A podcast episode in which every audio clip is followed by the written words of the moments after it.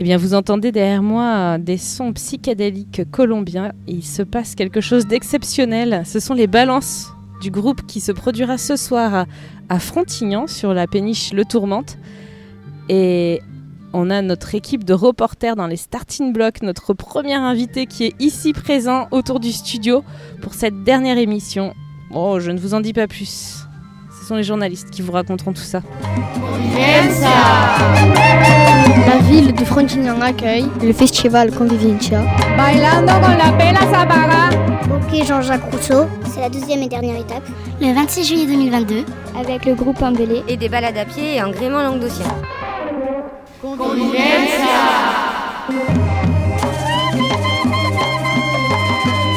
Les jeunes de l'espace qu'il faut sont les journalistes du jour et interviews de grands artistes et les spécialistes du patrimoine local.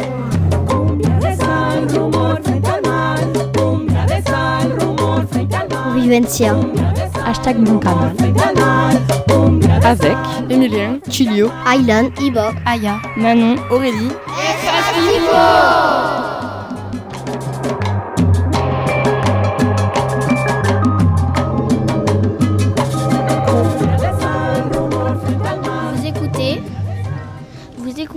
hashtag mon canal en direct de Frontignan, la ville du muscat, des joutes et des salins. Vous êtes avec Iba, Aya, Manon, Aurélie, Aylan, Tilio, Emilien, Tom et Milan. De l'espace qu'il faut. Aujourd'hui, c'est la deuxième et dernière étape du festival Convivencia. Et dans cette dernière émission, hashtag mon canal, nous avons le plaisir de recevoir Florent du service culture de la ville de Frontignan. Bonjour. Bonjour, enchanté. Pouvez-vous vous présenter? En quoi consiste votre travail au service culturel de la mairie? Donc voilà, je m'appelle Florent Chalifour, euh, je travaille à la direction culture et je suis médiateur euh, patrimonial. Euh, C'est-à-dire que mon travail, voilà, c'est de, valoriser le, patrimoine de la ville. Alors le, patrimoine bâti, c'est-à-dire que je fais des, par exemple des visites guidées de la ville sur différents thèmes, et aussi de valoriser le, musée, par exemple, les collections euh, du musée municipal de la ville. Et donc là aussi, je, je fais et des visites euh, du musée pour les adultes, mais aussi beaucoup euh, pour les scolaires. À 18h, vous proposez une balade. Qu'est-ce qui vous a inspiré cette balade? Ben, là, donc le, le- le thème de la balade, donc c'est l'eau et Frontignan dans tous ses états. Ben, ce qui m'a inspiré, ben, c'est le, l'attrait de l'eau dans la ville, puisqu'elle a beaucoup compté, l'élément de l'eau a beaucoup compté dans l'histoire de la ville, dans sa construction, et encore aujourd'hui, euh, que ce soit dans, le commerce par rapport au, au bateau, au transport maritime, mais aussi par rapport euh, ben, aux joutes, au sport local des joutes, euh, par rapport aux salins, par rapport à beaucoup de voilà beaucoup d'attraits de la ville. Donc voilà, donc on propose pour la première fois ce- cette, visite guidée. Donc voilà, ben, je relance un message encore. euh, voilà, euh, il y a encore des places pour la visite, donc euh, n'hésitez pas à venir à 18h. Donc c'est de 18h à, à 19h30. euh, voilà, et on finira avec l'ouverture du, du festival. Est-ce que c'est vous qui avez proposé la balade sur le thème de l'eau ou euh, c'est quelqu'un qui vous l'a demandé? Euh, alors ça a été un peu des deux. On s'est demandé, euh, c'est vrai, ce qu'on pourrait offrir comme, comme un nouveau thème.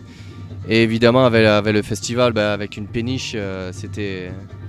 Voilà, la question, c'est la, la réponse est arrivée vite, hein, parce que voilà, ça permettait de, de relier les, les deux événements et la valorisation ben, du, du canal surtout, euh, parce qu'on parlera aussi du canal du Rhône à 7.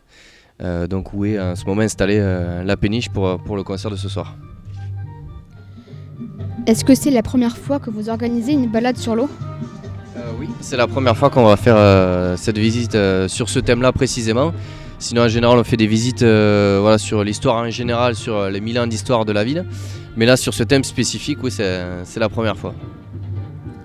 Alors, pour préparer cette émission, on a discuté euh, un peu tous ensemble de la ville de Frontignan, parce que moi je la connais pas, donc tous les journalistes m'en ont un petit peu parlé.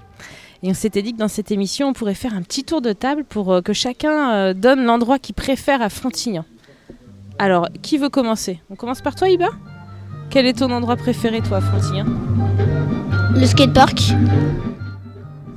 Moi, c'est la piscine municipale parce que ben, euh, mon sport, c'est la natation. Euh, Moi j'aime bien aller à l'espace qu'il faut pendant les vacances. Euh, moi, c'est la plage.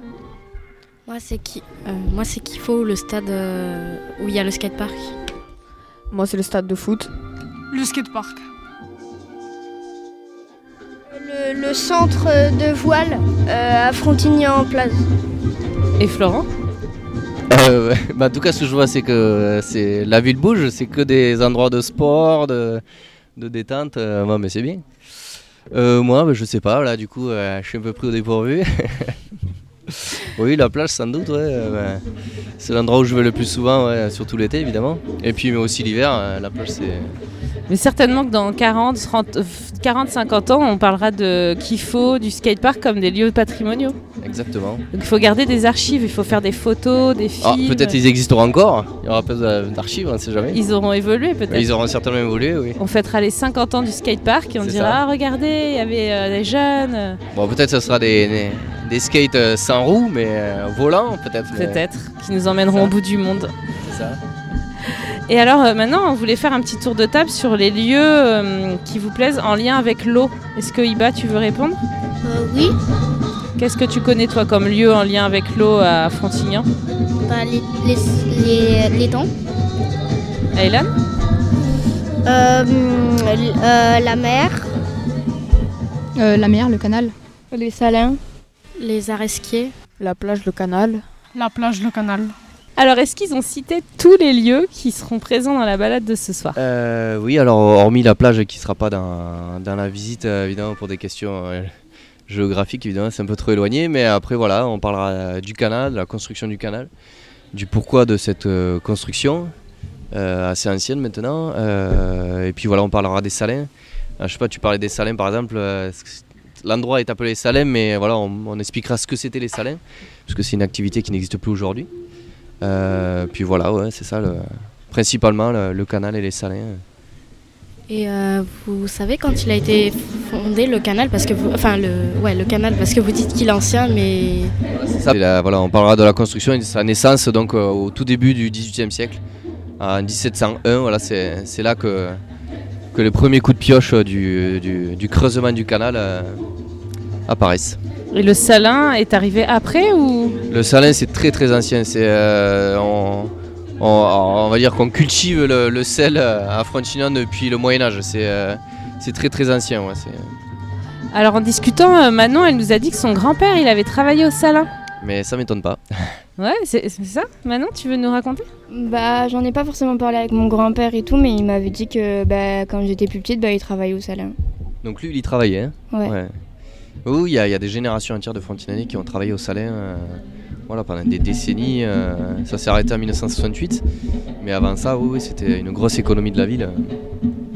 et euh, pourquoi ça s'est arrêté les salins enfin de enfin, de- alors c'est vrai qu'a priori, ça s'est fait un peu à la surprise générale à l'époque. Mais c'est tout simplement parce que il y a d'autres salins hein, dans d'autres villes, notamment par exemple la Aigues-Morte, tout près d'ici, qui fonctionnent toujours. Mais euh, à une certaine époque, à Frontignan, le, le salin n'a plus été rentable. Euh, voilà, c'est une question de rentabilité tout simplement, comme, souvent beaucoup euh, d'industries. Voilà, on en a connu d'autres, des industries à Frontignan qui ont, qui ont périclité à peu près dans les mêmes années ou un peu plus tard. Donc voilà, c'est une question de rentabilité tout simplement. D'autres questions sur le salin Non? Vous pensez que c'était un travail qui durait toute l'année ou toi tu sais Manon un petit peu? Oui? Iba? Moi, je sais. Euh, je crois que les ceux qui travaillaient, euh, ils faisaient euh, 16 heures, je crois, de, par jour, ou un peu plus ou moins, je sais plus. 16 heures des grandes journées alors. En tout cas, oui, c'est vrai que c'était un travail très dur. Parmi justement les, les autres industries de la ville, hein, entre la raffinerie de pétrole, la raffinerie de soufre, euh, voilà, et d'autres euh, industries comme ça, le- les salins, c'était très dur. On dirait que c'était un, un travail de forçat parce que justement, il y avait le soleil qui était très fort, il y avait euh, la dureté du travail lui-même, il y avait le sel qui était très dur parce que le sel, euh, bah, ça, faisait des blessures hein, à ceux qui travaillaient au salin, aux, saliniers. Euh, et donc voilà, à l'année, il y avait 30 personnes qui travaillaient. Et juste au moment de la récolte, au mois d'août, il y avait parfois jusqu'à 300 euh, saliniers, ouvriers des salins. Donc voilà, ça, ça multipliait par 10 le nombre de personnes qui étaient euh, juste pour cette récolte-là. On pourrait comparer ça au vendange en fait. hein. Voilà, L'année, on, on y travaille un, un petit peu. Et ensuite, vraiment pour la récolte en elle-même, on- là, on prend des saisonniers. Et il y a beaucoup de gens euh, qui travaillent euh, sur place et, et dans des conditions qui étaient très difficiles. Emilien, tu voulais dire quelque chose? C'était euh, c'était pas avec les marées Euh, alors non, euh, alors non parce que en Méditerranée il n'y a pas de marée. Euh, Enfin par rapport à d'autres régions comme l'Atlantique. Euh, mais voilà après c'est le- le- pour récolter le sel en fait il fallait faire euh, évaporer l'eau, l'eau de mer qui était et à par évaporation il restait plus que le sel à la fin. Et donc voilà alors il y avait c'était en fonction du vent, en fonction du soleil, en fonction du climat, de la pluie aussi qui amenait de l'eau douce donc voilà ça changeait l'évaporation. et toute l'année voilà c'est ça que le, le saunier devait devait gérer, organiser, mesurer. Voilà, c'était tout ça. Mais donc c'était en fonction des, des aléas climatiques. Comment le- le sel euh, il venait euh, dans les salins Ben c'est ça en fait. C'est- En fait, c'est de l'eau de mer du canal. Il y avait un embranchement qui, euh, qui bifurquait dans le salin, enfin dans la zone des salins. Et en fait, euh, il bifurquait à travers, à travers des, des circuits en fait euh, où l'eau passait. Et donc qui était très très long, c'est de plusieurs kilomètres. Et en fait, au fur et à mesure, l'eau perdait, enfin s'évaporait. Et donc au fur et à mesure, euh, il n'y a que le sel qui restait. Et donc euh, voilà, le- l'eau devenait de plus en plus salée jusqu'à la fin où euh, normalement euh, l'eau était évaporée à 90% et où au final il restait plus que le sel. Et c'est là où du coup il, était en plaques, des espèces de plaques de sel dans, des compartiments. Euh, et où là, voilà, les, les- saliniers récoltaient à la pelle euh, le, tout le sel qui était, voilà, qui était lourd. Et donc voilà, ils, récoltaient ça d'abord à la pelle. euh, et ils amenaient ça sur, ce qu'on peut voir encore à Aigues-Mortes, des espèces de pyramides de sel qui sont voilà, magasinés puis après revendus. euh. Donc à l'époque, il était mis dans les péniches et, et- et partait directement euh, le long du canal, euh, voilà, dans toutes les autres villes qui étaient traversées par le canal. Mais du coup, les saliniers, vu qu'ils étaient 30 à la base et qu'ils sont devenus, enfin, qu'ils sont passés 300 juste pour la récolte, est-ce que c'est des bénévoles ou c'est des. Non, non, en fait, c'était 30 qui travaillaient à l'année. Euh, donc peut-être il y avait ton grand-père qui lui, peut-être, alors je sais pas, est-ce qu'il habitait sur place ou pas la- Oui, il habite à la Pérade encore. Ah, il habitait à la Pérade. Il habitait pas dans les salins parce que certaines familles habitaient euh, dans des bâtiments euh, qui, qui existent encore, en tout cas, ce qu'il en reste, ça a été restauré. Et donc en fait, voilà, la question c'était, voilà, donc il y avait 30 personnes à la base. Et après, non, c'était que des saisonniers, mais donc c'était des, des ouvriers qui, qui travaillaient et qui étaient payés parce que c'était. Non, je pense pas qu'il y ait eu de bénévoles au salin, c'était- très très dur. Donc, euh, non, non, justement, en plus, au départ, ils étaient payés justement à, à ce qu'ils arrivaient à produire, à nombre de tonnes qu'ils arrivaient à récolter et tout. Donc, ouais, non, c'était un, travail euh, bien payé si on travaillait bien, euh, ouais. Euh, comment on faisait pour transporter le sel, mais où on les amenait dans les pays? Alors le sel, donc voilà, comme je t'ai dit, il était ramassé avec des pelles au tout départ, bon, au début du siècle. Donc c'était des pelles qu'on appelait les pelles grains. Euh, ensuite, il était transporté dans des paniers à nosier euh, qu'on appelait banastes. Euh, et il était ensuite voilà, transporté jusque dans des entrepôts où on les entassait. Ça formait des pyramides de sel qui pouvaient parfois atteindre 10 mètres de haut. hein, donc c'était des énormes pyramides de sel. Et ensuite, voilà, ils étaient transportés par péniche, notamment. Après, au fur et à mesure, ça s'est modernisé. On avait, plus de, paniers et de pelles. Ça se faisait euh, avec des, euh, un espèce de, réseau, euh, un petit réseau de chemin de fer où il y avait des, petits wagons, des wagonnets, voilà, qui transportaient. Donc du coup, au fur et à mesure aussi, on a eu de moins en moins d'ouvriers qui étaient nécessaires, puisqu'évidemment la, la mécanisation, même jusqu'à la fin, même à la fin des salins, c'était des tractopelles qui, prenaient, le sel et plus des, saisonniers avec des pelles. Donc voilà, on a mécanisé tout ça. Et après, dans, voilà, dans les autres pays, ben, c'était en péniche, euh, après euh, certainement en train, et puis voilà, après, euh, suivant euh, où était transporté, voilà, ça pouvait être dans d'autres pays. Est-ce que les péniches, elles faisaient la même taille que le tourmente? Oui, oui, alors elles étaient même parfois plus longues. Et ce qu'il faut savoir, c'est que sur le, le canal du Rhône, alors à partir des années 30, il y a des moteurs. Mais avant ça, il n'y a pas de moteur. Et donc, du coup, les péniches, à votre avis, elles étaient. Euh, euh, alors, non, justement, donc, alors, il n'y avait, pas de- il y avait pas de rame. Euh, oui, dis-moi. Le vent Non, il n'y avait pas de voile, c'était des péniches comme aujourd'hui, sans voile. Au charbon, un peu comme les trains. Alors ça c'était quand justement voilà il y avait des, euh, des moteurs on va dire. euh, mais avant ça, pendant longtemps, pendant des, des décennies voire des siècles, c'était pas comme ça qu'on. Oui Ah, c'était un rame. Non, pas à rame. Avec euh, une sorte de bobine que tu tournes et genre ça fait un mini moteur mais genre à, Non, non, avec non. le corps. Avec des pédales Non. ça aurait été dur quand il y avait des pédales je pense. Mais par contre c'était mécanique en fait c'était euh, les- c'était tiré par les chevaux. Donc il y avait une corde qui, alors c'était deux chevaux ou un cheval. Euh, et donc tout, le- je sais pas si vous avez remarqué, mais sur tout le long du canal, il y a des, des bords où, où aujourd'hui on marche. Mais à l'époque, c'est ce qu'on appelle des chemins de halage. Donc de halage du verbe aller qui veut dire tirer.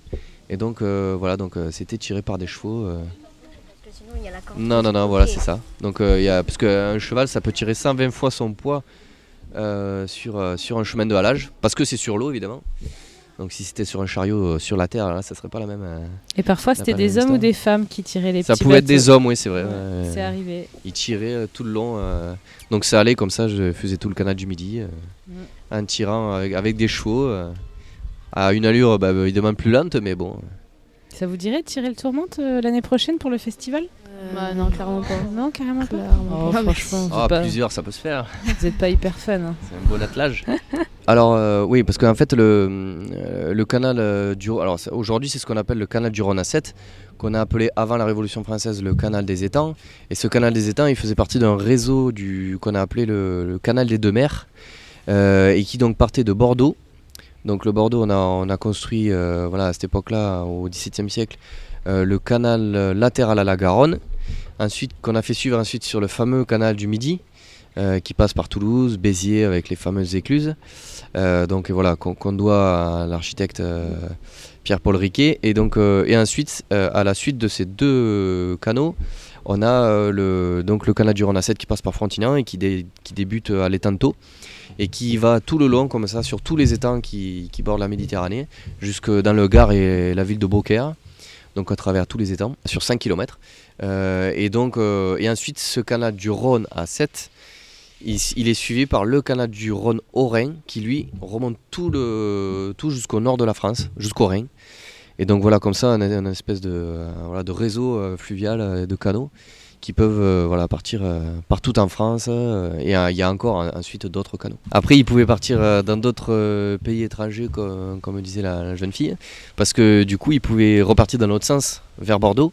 Et de Bordeaux, c'était une façade atlantique qui pouvait amener nous, c'est sûr qu'on vendait, par exemple, les muscats de Frontignan ont pu être vendus, alors non seulement dans les villes jusqu'à Bordeaux, mais ensuite en, en Angleterre, en Hollande, voilà, en passant par, par, par l'Atlantique, par voilà, en allant jusqu'à Bordeaux, par le port de Bordeaux qui évidemment était. euh, Alors vous, vous vendiez du muscat et du sel. Et qu'est-ce que vous faisiez venir alors? Ah, on pouvait faire venir euh, de tout, Aya, tu sais toi? Euh, Peut-être du, du- tout ce qui est tissu et tout ça. Ah ouais voilà, par exemple, Des céréales. Ouais. par exemple des céréales. Yes. Alors en péniche, voilà, en péniche c'était plutôt euh, des denrées alimentaires, voilà, comme le céréales.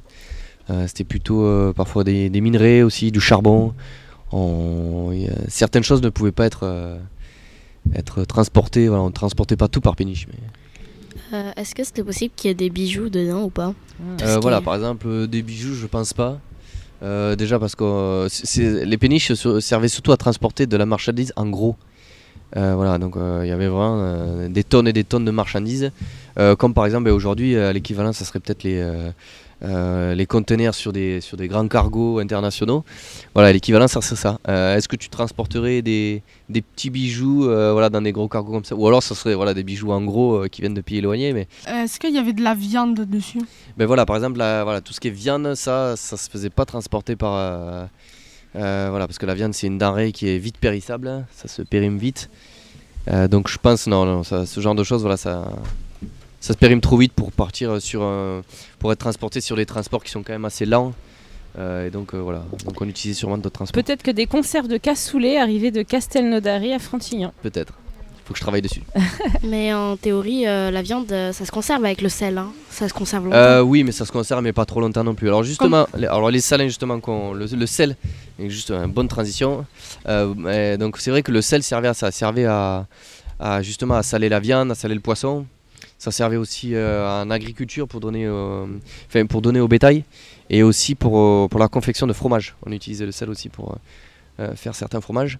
Euh, mais après voilà, ça se gardait, mais pas trop longtemps non plus. Voilà. Alors que le, le charbon, euh, les céréales ou voilà d'autres euh, euh, d'autres minerais, euh, eux pouvaient être gardés beaucoup plus longtemps. Alors après, quand on a préparé cette émission, on a parlé aussi des joutes. Et je crois que ça fait partie de la balade de ce soir Oui. d'en parler. Et Tilio, qui est ici présent, nous a dit qu'il avait fait un stage. de joutes Ouais. sur les barques. Il y a des personnes qui sont sur une barque et il y a, un autre, euh, il y a une autre barque où il y a aussi euh, le même nombre de personnes. Et le but, bah, c'est de se faire tomber à l'eau en se poussant. Voilà, c'est exactement ça. Voilà, pour ceux qui connaissent pas, évidemment, ici c'est un sport traditionnel local très prisé. Euh, mais après, il y, en a- il y en a un peu de partout. hein. Nous, c'est les joutes languedociennes. Mais après, il y en a dans différentes régions de, de France. Il y en a en Provence, il y en a en Alsace. Il y en a un petit peu de partout. Alors, elles ont des règles différentes. Euh, les barques sont différentes, euh, les pavois, les, les règles sont différentes.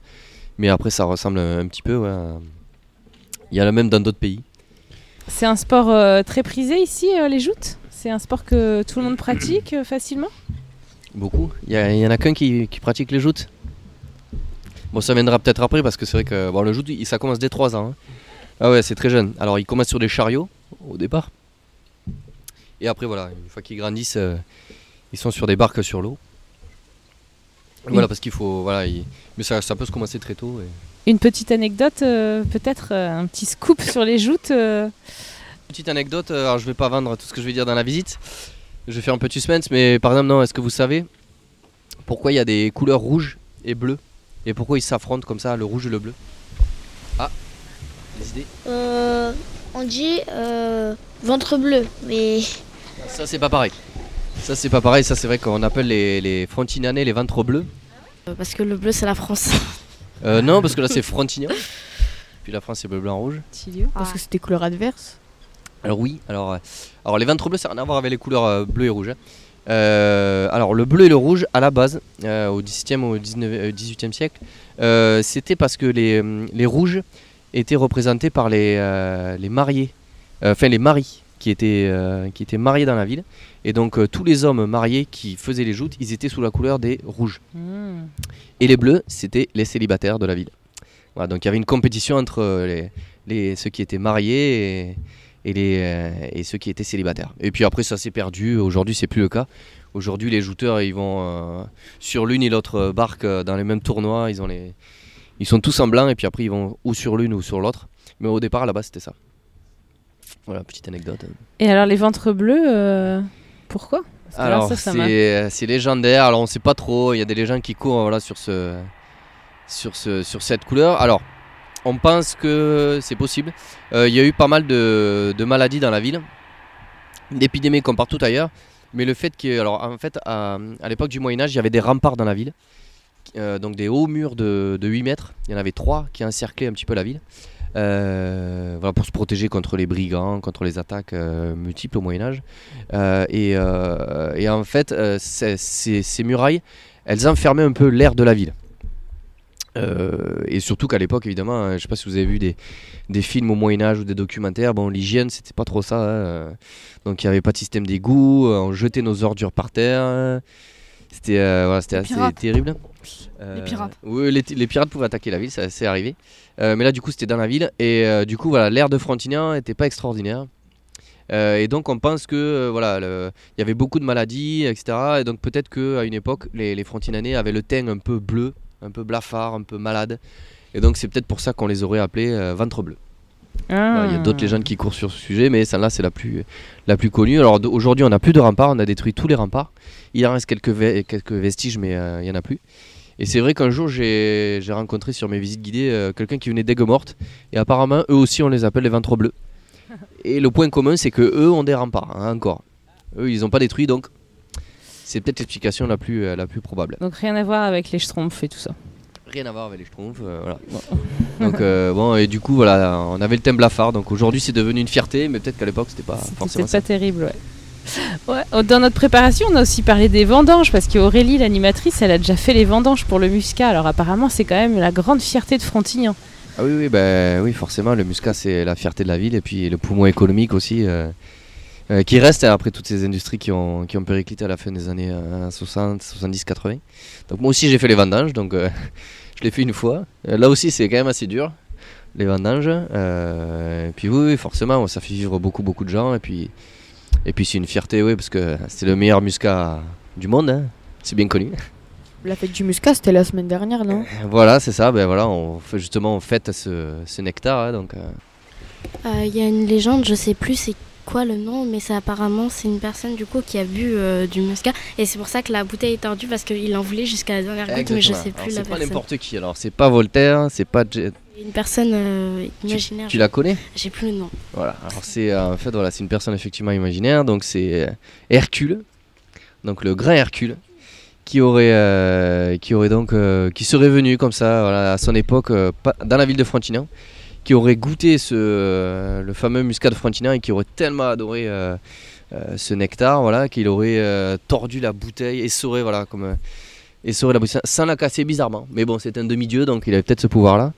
Et donc voilà, il aurait, il aurait tordu la bouteille et c'est pour ça qu'elle aurait eu cette forme jusqu'à présent. Bon, évidemment, il s'agit d'une légende et la bouteille a vraiment été torsadée que à partir des années euh, 1930 où voilà, ça a été le- la bouteille officielle torsadée de Frontignan, qui est unique en France puisque on a le, on est les seuls le droit à avoir cette bouteille torsadée euh, sur le muscat. On apprend vraiment plein de choses hein, dans ces interviews. Quel est le patrimoine le plus important pour vous à Frontignan? Ah ben, le patrimoine, de toute façon, c'est c'est tout le patrimoine, euh, le patrimoine bâti, architectural. Bon, après, c'est tout le patrimoine parce que justement, euh, tout ce patrimoine, alors euh, que ça aille de, de l'église Saint-Paul de Frontignan qui a presque 1000 ans, euh, de la chapelle où, il existe aujourd'hui un, musée municipal, ou le canal du Rhône, voilà, que ce soit des bâtiments religieux, des bâtiments, des anciennes infrastructures commerciales ou autres, ça raconte toute l'histoire de la ville sur des siècles et des siècles. Les salins qui même aujourd'hui s'ils n'existent plus par exemple ils sont importants parce que justement ils parlent voilà, de, de- l'industrie ancienne qu'il y avait à Frontignan. Euh, aujourd'hui d'ailleurs c'est pour ça qu'ils ont été conservés même si avant c'était une friche c'est à dire euh, c'est vraiment des vestiges des ruines de, des années 70 mais on les a gardés on les a restaurés et aujourd'hui on peut encore les visiter. Aujourd'hui c'est un espace euh, pour voir les oiseaux un espace pour faire du VTT je sais pas si il y a quelqu'un qui me disait là que euh, euh, qui disait qu'on qui, passait de temps en temps euh, dans les, dans les salins euh, pour faire du vélo ou quoi. Je crois que c'est la jeune fille là, non, c'est ça qui, qui allait dans les salins ou, ou une autre peut-être, je sais plus. Donc aujourd'hui, qui- voilà, c'est euh, c'est un espace euh, protégé euh, pour la faune et la flore, mais euh, ça montre aussi tout ça, quoi. Donc euh, voilà, tout est important à Frontignan euh, en termes de, de bâti et de, de patrimoine euh, bâti. Qu'est-ce qui vous plaît euh, dans le canal? Sur le canal, ben voilà, ben c'est ça. C'est que pas non, seulement c'est des infrastructures euh, ben qui ont été très importantes parce qu'il faut s'imaginer qu'à l'époque, il fallait d'abord euh, vider toute l'eau du canal, la compartimenter pour pouvoir creuser ensuite le canal. Donc c'était des travaux vraiment euh, pharaoniques, surtout que c'était fait sur des kilomètres et des kilomètres. Donc c'est vrai, surtout voilà avec les moyens de l'époque. hein. Aujourd'hui c'est certainement plus facile avec des tractopelles et des machines et des grues, mais à l'époque ça se faisait de manière plus artisanale. Euh, et donc ce qui me plaît, bah, c'est que ça, ça porte une histoire. C'est euh, grâce à ça, on arrive à savoir comment ont vécu euh, les gens, comment ils commerçaient, comment commerçaient les Frontinanais, comment la ville l'a pu se développer à partir de ces routes commerciales qui étaient aussi fluviales. Donc ce qui est important, c'est toute l'histoire qu'elle euh, qu'elle transporte euh, voilà, en, elle-même. Euh, donc pour vous, le canal, c'est comme si c'était un livre en fait, avec une histoire dedans. Exactement. Euh, et Puis l'église, pareil, hein, euh, tous les monuments sont des livres ouverts, donc de manière métaphorique, mais euh, voilà, c'est des livres ouverts euh, qu'on peut, euh, peut ouvrir ces livres aussi euh, avec les archives de la ville qu'on peut consulter. Euh, donc en ce moment, elles sont en travaux, elles vont être euh, déplacées. Donc là, elles sont justement sur le, les, archives étaient en, ce moment euh, justement dans tout près du canal, euh, dans d'anciens chiens euh, viticoles. Et aujourd'hui, elle va être déplacée euh, en face le centre-ville, à côté du cinéma. Donc ça se fera en septembre. Et donc à partir de là, ben, tout un chacun peut aller au- dans les archives de la ville justement pour, euh, pour euh, s'intéresser à, à toutes ces archives, à tous ces monuments et à cette histoire de la ville. Donc voilà, n'importe qui peut le faire. Préférez-vous être sur Terre, sur l'eau ou dans l'espace? Pourquoi? Ah, dans l'espace, ça, ça peut être sympa quand même. hein. Je sais pas où, mais en ce moment là, on n'arrête pas de parler de l'espace. Et... euh, Mais bon, après, euh, la terre ferme, c'est bien aussi. C'est moins dangereux peut-être. Mais l'espace, ouais, ça fait rêver tout le monde. hein. J'étais pas il y a pas longtemps à Toulouse, justement, le long du canal où je suis allé à la Cité de l'espace. Et... Ah, ça fait rêver. Ça vous fait pas rêver, vous, l'espace? Ah si. Si, bah oui, forcément. Peut-être un jour on fera du tourisme, euh, non seulement sur les plages de Frontignan, mais peut-être aussi dans l'espace, ou sur une planète, ou sur la Lune, on verra. J'espère le Ouais. connaître, peut-être vous le connaîtrez. Si vous pouviez contrôler le temps, que feriez-vous? Ah, si j'avais une machine à remonter le temps, ah ben je remonterais le temps. ouais. Moi, en plus, bon, j'ai j'ai des, j'ai fait des études d'histoire, donc euh, forcément, euh, ouais, je remonterai le temps. Je ferai que ça. Je passerai mon temps dans une machine comme ça, sans y toucher, surtout. Mais, euh, mais ouais, j'ai- j'arrêterai pas, ouais, je pense. Vous non? Ça vous intéresserait pas de remonter le temps? Si, clairement. Bah oui. À chaque fois que j'ai fini. Moi, c'est le futur. Le futur. Ah, toi, tu irais plutôt dans le futur. Ah ouais, c'est mieux. Voilà. Ouais, c'est sympa, ça peut être sympa aussi le futur. Mais le passé, ça. À chaque fois que j'ai fini de jouer aux jeux vidéo, ben, je repasse dans le passé pour recommencer à zéro. Voilà, Parce que ouais. je, rage quand j'en ai marre là. Ça y Eh ouais, bah oui, oui, oui, c'est ça. Donc ouais, donc certains c'est le futur, euh, moi ça serait plutôt le passé, ouais. Mais, euh, mais malgré la tentation, vous arriveriez à ne pas toucher au, au passé au- Ah bah ça serait difficile, ouais. Bah surtout qu'il faut pas le faire. hein. Ah bah, sinon, le- Apparemment ça ferait des failles temporelles, des, des univers parallèles, donc euh, non, non, on va rester sur un univers, c'est déjà pas mal. Doctor Strange. Hein mais bon, ouais, ouais, non mais si, si. Ah, il faudrait essayer de pas y toucher. ouais. Euh, Pouvez-vous nous donner cinq mots qui vous font penser au festival Convivencia? Euh, on, va, bah, on va le faire ensemble alors. Le premier qui vient à l'esprit est forcément euh, musique. Oui, dis-moi. Convivialité. Ouais, exactement, la traduction de Communica, ouais. Aya Fête. La fête, évidemment. Ouais. Ah, il nous en reste deux. Le canal, quand même. C'est quand même assez original, comme ça, de faire des concerts sur une péniche. Péniche. Bateau, péniche, ouais. Voilà, canal. Allez, un dernier. Euh, Histoire Enfin. Ouais. histoire, parce que ce canal, il est quand même historique, ouais, concert. Instrument. C'est des euh, musiques du monde, hein, le, le plus souvent. euh. Donc c'est vrai que ouais, entendre aussi des sonorités comme ça, euh, venues euh, d'Amérique du Sud, euh, c'est, c'est rare, donc euh, c'est, c'est intéressant. ouais. Merci beaucoup, Florent. Avec plaisir. Merci à tous. Merci à vous. Et à très vite alors euh, À dans les salins. hein. À très vite pour une grande balade. Voilà, on vous attend. Ville de Frontignan accueille le festival Convivencia. Bailando con la pela sabara. Ok Jean-Jacques Rousseau, c'est la deuxième et dernière étape. Le 26 juillet 2022, avec le groupe Embellé. Et des balades à pied et en gréement languedocien.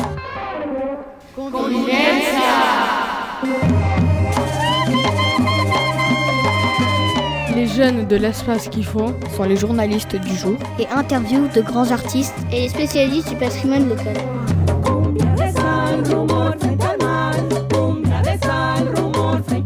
Convivencia. Hashtag mon canal. Avec Emilien, Chilio, Aylan, Iba. Aya, Manon, Aurélie. Vous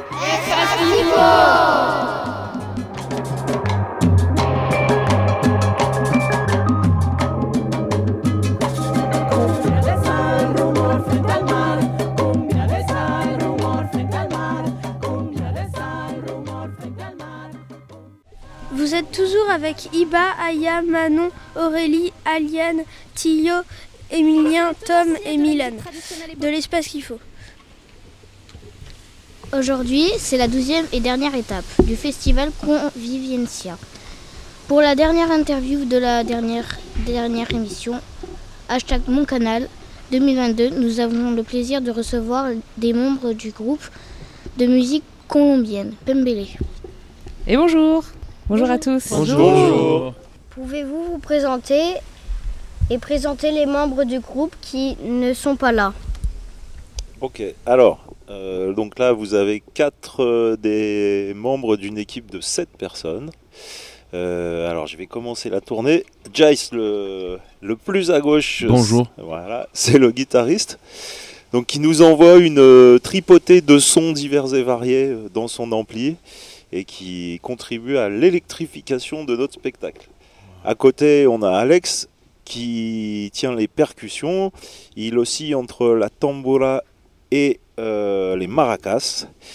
Et à côté de moi, on a la chanteuse du groupe qui s'appelle Rebecca et qui tient le lead euh, au chant du groupe et aussi qui prend des fois une percussion qui s'appelle l'allegré et encore même des fois la gaita. Voilà.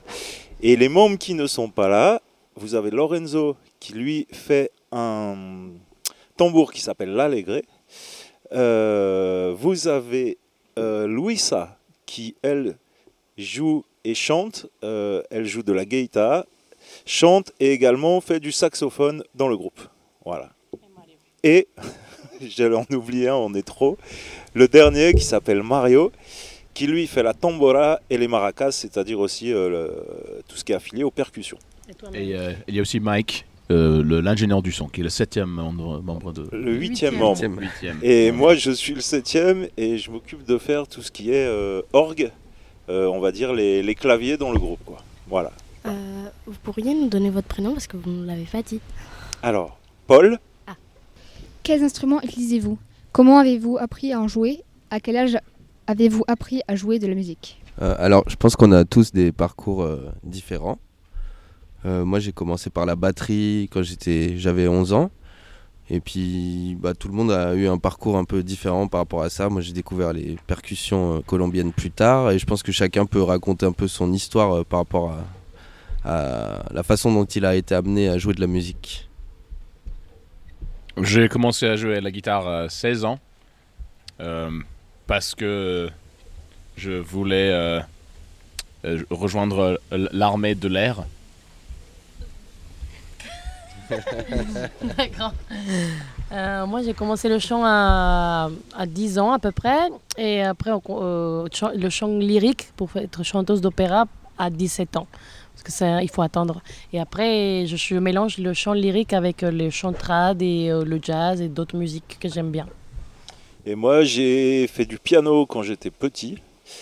Et après, pendant un long moment, je me suis éloigné de la musique. Et depuis que j'y suis revenu, je fais toujours du piano, mais beaucoup d'autres euh, claviers euh, électroniques, dont l'orgue euh, que vous entendrez ce soir si vous êtes là. Bah non. Bah non. Est-ce que c'est compliqué de jouer avec des instruments comme ça? Euh, alors, c'est tout est compliqué et pas compliqué en même temps, c'est-à-dire qu'il faut accepter de, de prendre du temps pour le travailler l'instrument.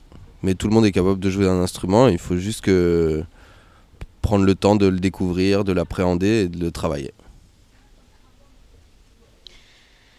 Quel est l'instrument dont, euh, quel est l'instrument dont vous préférez jouer? La guitare. Je pense qu'on aime tous euh, jouer, euh, bah, plutôt les instruments. bah, chacun joue son instrument. Après, euh, c'est vrai que même si je suis chanteuse, j'aime beaucoup jouer des percussions. Donc ça dépend. Après, je pense que cha- on ne change pas trop dans le groupe, euh, sauf euh, les percussions et chant qu'on alterne un peu. Sinon, chacun et chacune a son poste un peu défini. Et ce qui nous donne envie de faire d'autres instruments, c'est les musiques qu'on écoute en fait. C'est vraiment d'écouter des musiques, de découvrir des musiques qui fait que d'un coup on se dit ah j'aimerais bien essayer ça, ça, ça. Sauf que la, la réalité c'est que déjà de se spécialiser un peu sur un instrument, ça demande beaucoup de temps. Ce qui, ce qui revient à ma réponse de juste avant. ça prend du temps d'apprendre tout ça. Quelle est l'histoire du groupe Mbélé? Quand et comment le groupe s'est-il créé?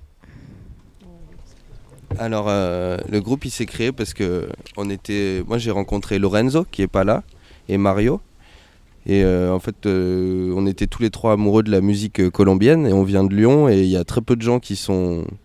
C'est une musique très particulière, donc en fait, quand on s'est trouvé, on s'est vu qu'il y a peu de gens qui connaissent cette musique, on s'est dit qu'on allait en profiter et monter un groupe.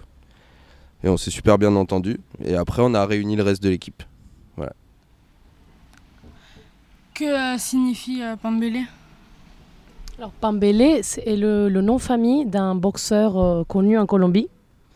Et euh, c'était un, un boxeur qui venait de, d'un milieu euh, humble. Donc, et lui, après, il est devenu très célèbre. Et c'est vrai qu'il a donné une image de la Colombie, de ce rêve de, de pouvoir sortir de- de- d'une vie dure, de, travail dur, de, galérer un peu. Et, qu'on pouvait euh, s'en sortir et, devenir une star. Donc, euh, c'est vrai que lui, il, représente un peu le peuple colombien, des gens qui, qui- luttent, qui travaillent dur tous les jours pour, euh, pour s'en sortir. C'est pour ça que, que ça a été choisi comme nom de groupe. Ça représente bien la Colombie et puis cette image de la, de la lutte. Et aussi, il venait d'un, il venait d'un village qui s'appelle Palenque, qui est un, des, un village très emblématique parce qu'il y a un, un- c'est vraiment euh, une des, c'est une des bases de la musique traditionnelle et c'est aussi un des premiers villages euh, où les esclaves colombiens se sont libérés en fait. C'est le premier village euh, libre d'Amérique ouais. latine, ouais. d'esclaves libres d'Am- d'Amérique latine. Qui dirige le groupe? C'est pas moi. Hein. Eh ben, en, gros, on est plutôt sur un modèle de groupe collectif, même si évidemment, naturellement, il faut toujours euh, dans le groupe qu'on s'accorde et des fois c'est plus long, plus on est nombreux à prendre, à donner notre avis, à prendre des décisions, plus c'est long.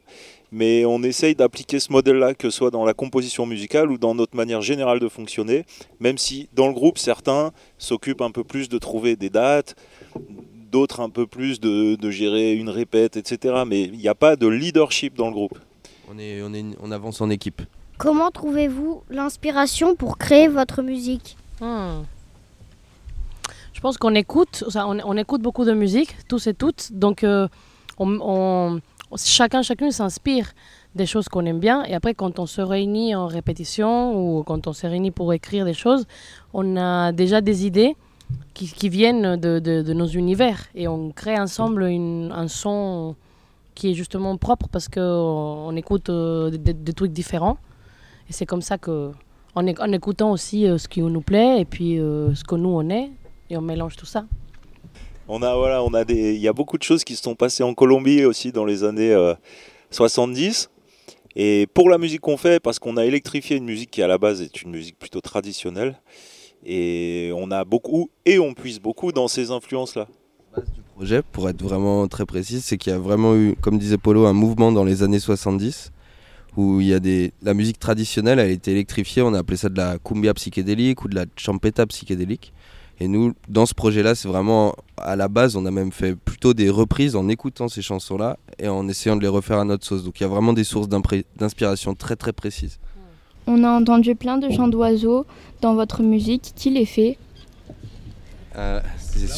On a un des deux spécimens avec nous. Mario, il est pas là, mais il siffle super bien. Et on a un deuxième siffleur qui siffle super bien, qui va vous faire un petit chant d'oiseau. Voilà.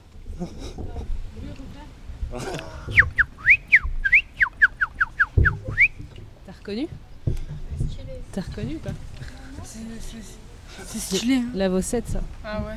Je sais pas. Tu veux que je refasse Ah, c'est un don. Non, C'est pas un don, c'est mon papa qui m'a appris à siffler quand j'étais petit. Ah ouais, ouais, ouais. Euh, quel oiseau imitez-vous euh, en général? Euh, là, c'est vraiment, c'est au pif, je saurais pas dire. Au piaf. Ouais, Au au piaf. piaf. Au piaf. Est-ce que dans vos chansons, vous avez fait des impros? Oui, oui, on fait beaucoup d'improvisation. Il y a des plages où le saxophone, le clavier, la guitare, la voix, aussi la percussion, chacun, chacune a sa place pour euh, exprimer euh, un moment libre. Dans toutes vos musiques que vous avez créées, laquelle euh, préférez-vous? Ah, non, c'est... Ça dépend des moments, c'est une question. des- Les musiques que t'aimes, la musique que tu préfères écouter le soir, si tu l'écoutes le matin, peut-être que tu l'aimeras moins, parce que c'est pas le même moment de, de ta journée, de ta vie. Et nous, je pense que c'est un peu pareil, suivant les, les instants où on la joue, il y a des morceaux qu'on va beaucoup aimer, et à d'autres moments, si tu es dans un moment où tu as envie de danser et de faire beaucoup la fête, tu vas préférer un morceau qui est plus rythmé, qui va plus vite. Ça dépend de l'instant. Si vous deviez nous donner trois mots qui reflètent euh, votre groupe et votre style, euh, lesquels ce seraient? Il y a un petit grain folie quand même. Ça, c'est t- trois mots. euh, Ouais. Folie, folie, ok, je donne un mot, un mot, Giles. Folie. Euh, Colombie. Colombie, folie, Colombie, guitare. Jace, il aime trop la guitare. Électrique, ouais. Fo- Folie Colombie électrique. Avez-vous joué d'un autre style de musique avant celui-là? On entend le train qui passe à Frontignan. On va le laisser passer. En fait, on joue tous d'autres styles de musique euh, dans d'autres formations. Puisqu'on est tous musiciens et que c'est notre vie et qu'on gagne euh, aussi notre vie comme ça, tu peux rarement être que dans un groupe. Et surtout qu'en plus, pour t'inspirer, c'est bien de jouer dans différentes choses. Et tous les musiciens que nous sommes ici jouons dans différents groupes avec différents styles de musique. Quand vous étiez enfant, aimez-vous déjà cette musique? Euh, toi, tu connaissais déjà? Non, moi, j'ai, moi, j'ai découvert à 26 ans, donc non, je, j'aimais pas parce que je connaissais pas. Giles Non plus, moi je l'ai découvert euh, quand j'ai intégré le groupe euh, il y a quelques temps. Paul Je la connaissais pas non plus. Ok, moi, moi, je viens du pays de- d'à côté, donc du Venezuela, donc nous on écoute euh, un peu cette musique. Après, c'est pas spécialement ce que j'écoutais euh, beaucoup avant, mais j'avais déjà écouté, euh, été familiarisé avec ça. C'est vrai que j'ai appris à, l'a- à- à l'aimer un peu plus tard. En tout cas, ça m'a touché plus tard. Euh, quel était votre rêve étant enfant? Oh là là, tellement. Euh, moi, je pense que j'ai dû vouloir être astronaute à un moment. Après, c'est passé. Moi, je voulais être dans l'armée de l'air. Mais c'est quoi, c'est quoi ça? Bon, c'est Guitariste dans l'armée C'est pour de l'air, ça qu'il c'est a joué de la guitare. Oui. Moi, je voulais être pêcheur, Mais tu l'es du coup. mais je pêche toujours. Oui. Et, C'est pour ça qu'il y a une euh, chanson, euh, le Pescador. Ah, Euh, non, on la joue pas à Pescador, mais oui, elle parle de pêche. Oui. spécialement. Et euh, ça sonne bizarre, mais ouais, j'avais rêve d'être chanteuse. Un peu. euh, ouais, de me déguiser surtout. Avec euh, plein de déguisements et chanter comme ça. Comme à l'opéra. Comment étiez-vous quand vous étiez ado? Euh, Moi, j'ai dû avoir une phase pas très marrante où je, je parlais plus à mes parents, je devais pas savoir ce que je voulais, tout ça. Enfin, ado, je pense que c'est compliqué euh, pour tout le monde. ouais. Euh, moi, j'aimais le rock. Je mettais beaucoup de maquillage noir. Et euh, j'avais les cheveux très longs. euh, et que j'écoutais de la musique très très fort dans mon casque toute la journée, je pense. Moi, j'étais très sage, j'étais très fort en études. Euh, franchement, euh, ouais, comme dit Alex, moi je le rejoins. L'adolescence, c'est un moment, je trouve, c'est pas le meilleur moment de la, de la vie, mais il faut en passer par là. Euh, Qu'est-ce que euh, la musique représentez-vous Bah, moi, je trouve que c'est vu qu'on en vit, ça nous permet d'avoir une certaine liberté, parce qu'on choisit quand même pas mal euh, ce qu'on fait, qu'on est beaucoup euh, en voyage, qu'on découvre plein de choses. Et euh, ça nous permet, euh, ça, ça représente aussi. euh, alors il y a pas mal de contraintes, hein, c'est pas toujours rigolo, mais ça représente aussi beaucoup de plaisir. Euh, que faisiez-vous avant d'être musicien? Alors le dernier, le dernier job que j'ai fait, c'était de vendre du chauffage électrique. Ouais, j'étais barman. À l'armée de l'air? J'ai jamais intégré l'arme de l'air, euh, malheureusement. Oh, heureusement, peut-être. Euh, J'étais prof de langue. Barman aussi. Est-ce que ça a toujours été dans votre orientation d'être musicien? Auriez-vous préféré faire autre chose? Ah non. Euh, moi, vu que j'ai eu la chance de faire de la musique assez jeune, je pense que je me suis toujours imaginé euh, faire de la musique euh, plus tard. Et, euh, et très vite, je me suis dit que c'était ça que je voulais faire. Après, euh, peut-être qu'un jour, je ferai autre chose.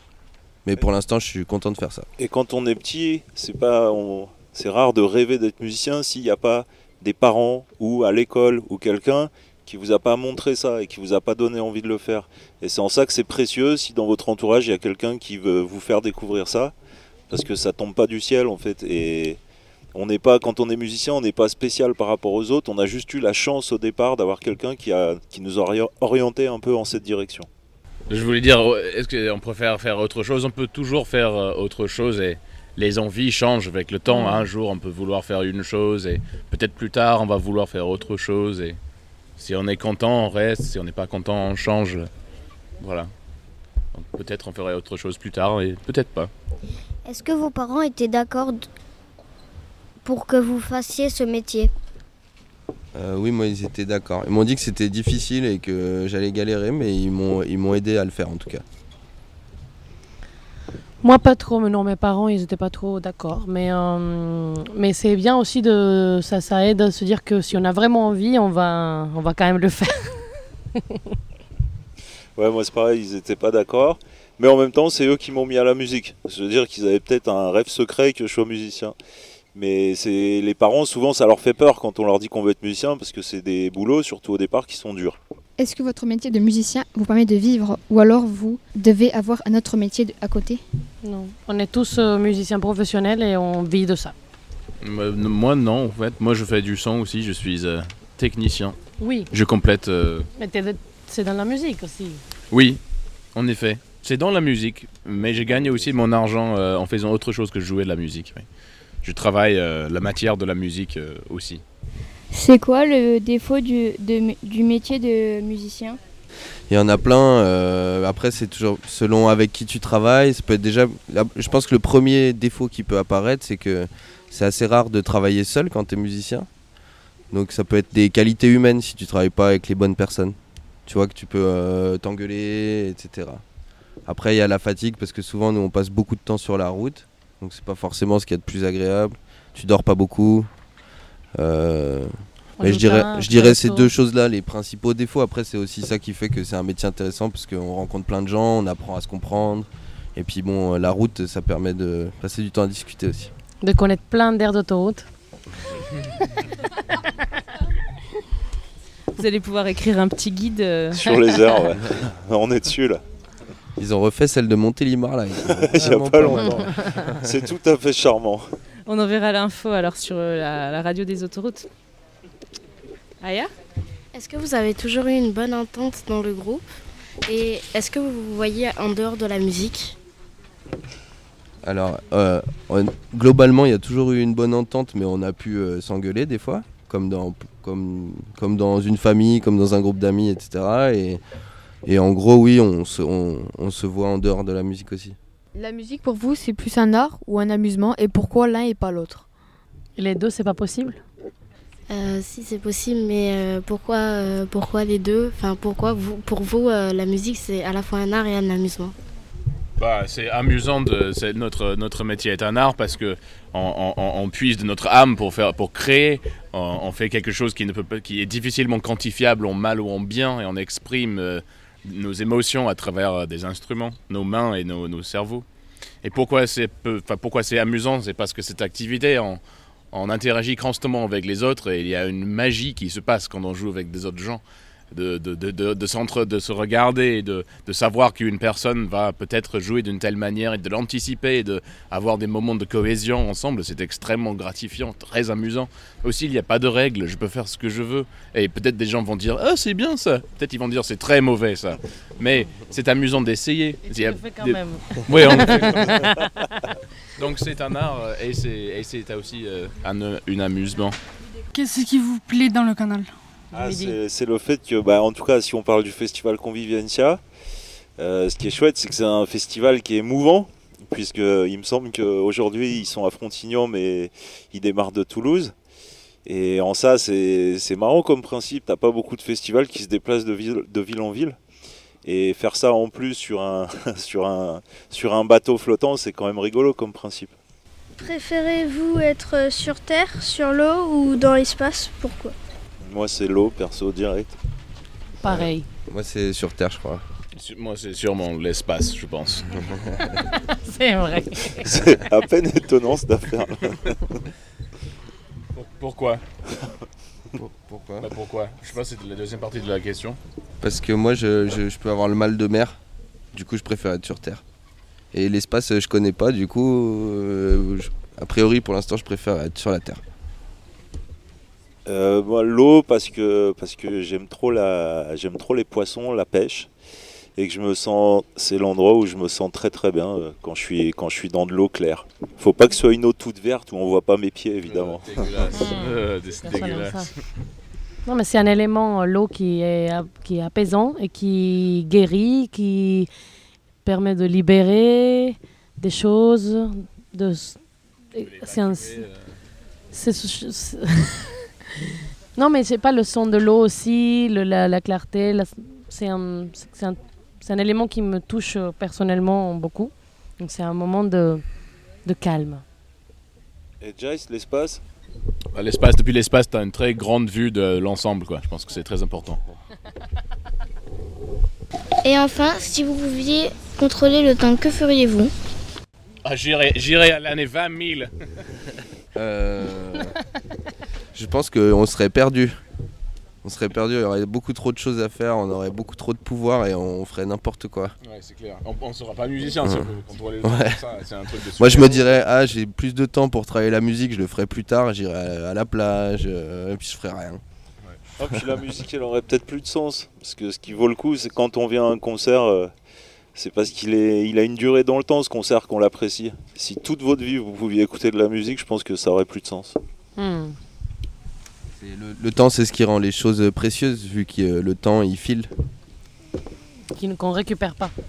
Pouvez-vous nous donner cinq mots qui vous font penser au festival Convivienza? Alors, accueil. Euh, Très bon accueil. De l'eau? Du sable. Bah, Il en manque, non? Bah ouais. Eh ben, péniche. Ouais, super. Voilà. Musique Musique. Colombie. Et convivialité, évidemment. Électrique. Évidemment. Bon, merci vous- en tout cas Merci d'avoir fait toutes ces questions. Merci C'était à vous, hein. Merci beaucoup, tout le monde. de vous avoir accepté. Bah, C'était Bah un ouais. plaisir. Merci beaucoup, merci à tous les invités et puis bravo à vous les journalistes. C'est vous qui fermez la saison 2022 de cette émission Hashtag mon canal. L'année prochaine. hein. Alors, Ouais, de fou. un grand bravo. Dans 15 minutes, il y a un départ pour une promenade sur le thème de l'eau. Euh, Je vous invite tous euh, à y aller puisque ça a l'air d'être votre, votre élément privilégié. À plus tard et à l'année prochaine. La ville de Frontignan accueille le festival Convivencia. Bailando con la pela Sabara. Ok Jean-Jacques Rousseau, c'est la deuxième et dernière étape. Le 26 juillet 2022, Avec le groupe Imbélé. Et des balades à pied et en gréement languedocien.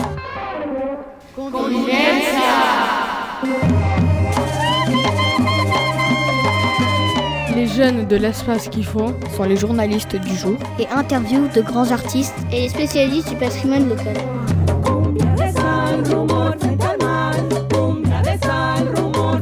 Convivencia. Hashtag mon canal. Avec Emilien, Chilio, Aylan, Iba. Aya, Manon, Aurélie. Festival